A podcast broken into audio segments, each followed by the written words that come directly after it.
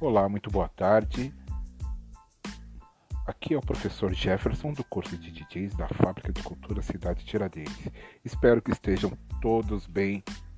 Hoje, dia 3 de setembro de 2020, né, estamos aqui mais uma vez é, trazer para vocês aí um pouco de informação, conhecimento e material de pesquisa, né, para o mundo dos DJs.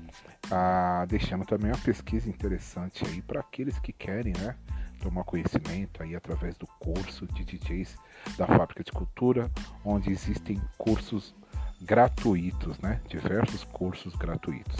Entrar aí no site das Fábricas de Culturas para tomar um né, conhecimento a respeito, inclusive daqueles que estão com vagas abertas, né. É, hoje eu trago aqui um questionamento é, para os DJs, né? Para aqueles que já são DJs, inclusive esses os podcasts aqui não são só direcionados, né, aos aprendizes, né, da fábrica de cultura, mas aqueles todos, né, DJs aí que já estão aí, né, por conta própria, aqueles que já estão há algum tempo aí no mercado e aquelas pessoas que têm interesse, né, de um dia é, embarcar, né, nessa aventura que é ser um DJ. Então hoje é, o nosso podcast traz o questionamento que DJ você quer ser quando crescer? Por que, né? Assim, essa pergunta. Porque hoje, né, é, existem diversos tipos de DJs, né? Então tem o DJ que todo mundo conhece, que é aquele DJ de casa noturna, né? Quando você sai para uma balada, então o DJ tá lá tocando as músicas, fazendo a pista, né? Todo mundo dançar e tal. Mas não é só esse DJ, né? Só esse segmento que existe. Então também temos o DJ que trabalha com os eventos, sejam eles corporativos, aniversário, casamento, batizado, né? Temos os DJs que trabalham nas rádios, né? Então que fazem a programação, executam, né? A programação da rádio lá, selecionando todo o repertório, né? Daquilo que vai ao ar. Temos também os DJs que trabalham com as bandas, né? Então, por exemplo, no hip hop, temos muitos DJs que acompanham os rappers, né? É, hoje também, tipo, em diversos estilos musicais, é, o DJ também já está inserido. Então temos aí bandas de rock que, que trabalham com DJ, como é o caso da banda Aftazarden, é, o próprio Rapa, né? Entre outros aí que trabalham que tem um DJ, né, ali complementando ali, né, é, o casting.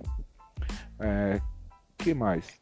Então esses são alguns, né, do, dos tipos de DJs que existem, né, que você pode ter uma escolha.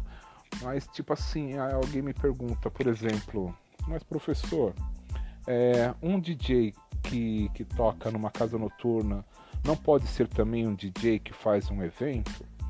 Sim, ele pode ser também, desde que ele tenha né, um, modo de, é, é, como se diz, conciliar a sua agenda. Né? Então vamos supor que ele, ele toca é, aos finais de semana numa casa noturna e durante a semana ele pode se comprometer com algum tipo de evento. Né?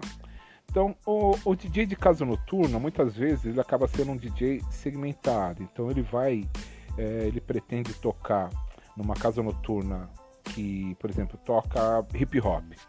Então, é um DJ que ele vai ter no material de pesquisa dele muita coisa relacionada ao hip hop.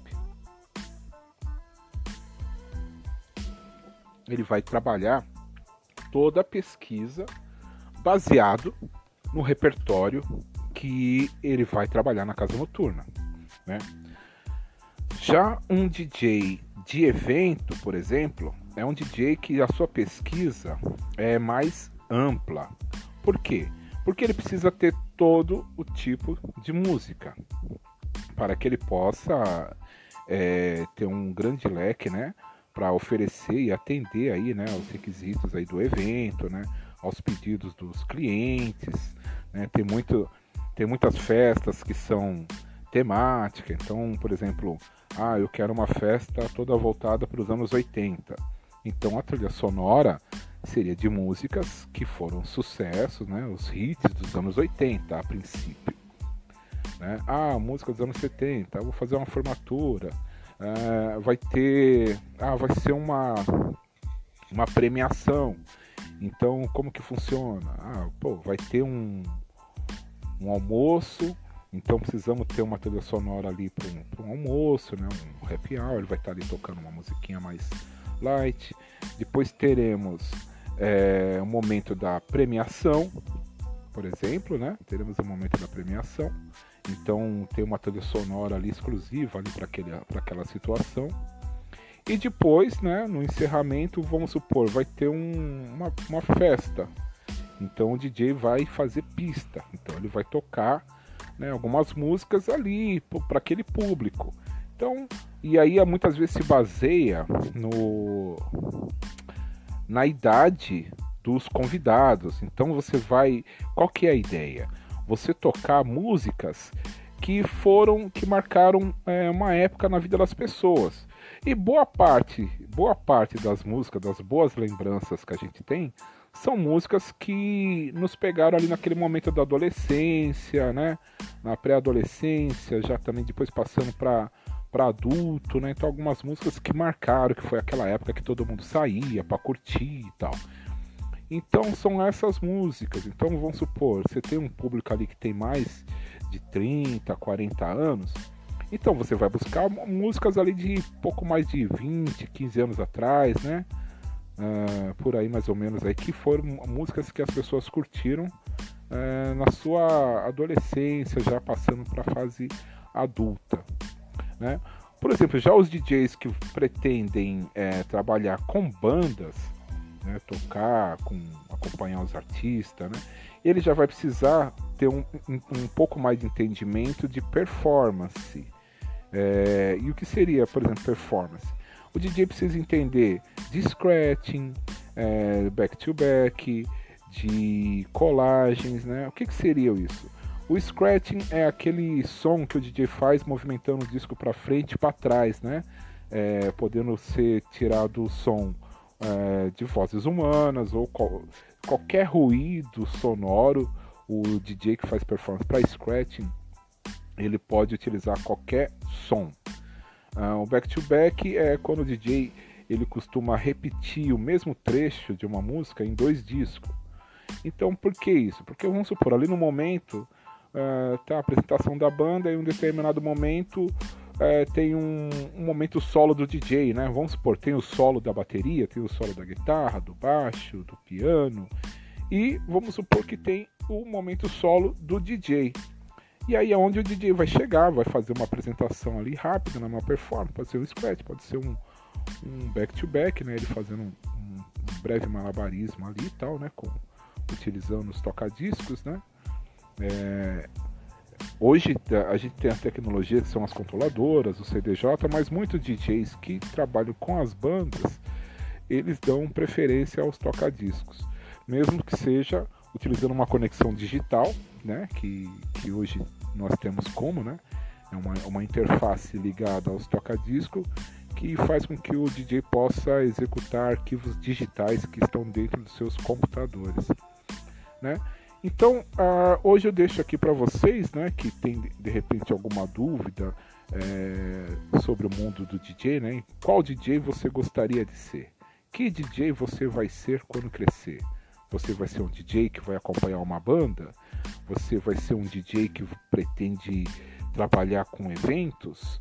Você quer se tornar um DJ é, a ser contratado por uma casa noturna e todo final de semana tá ali fazendo a trilha sonora ali e balançando a pista?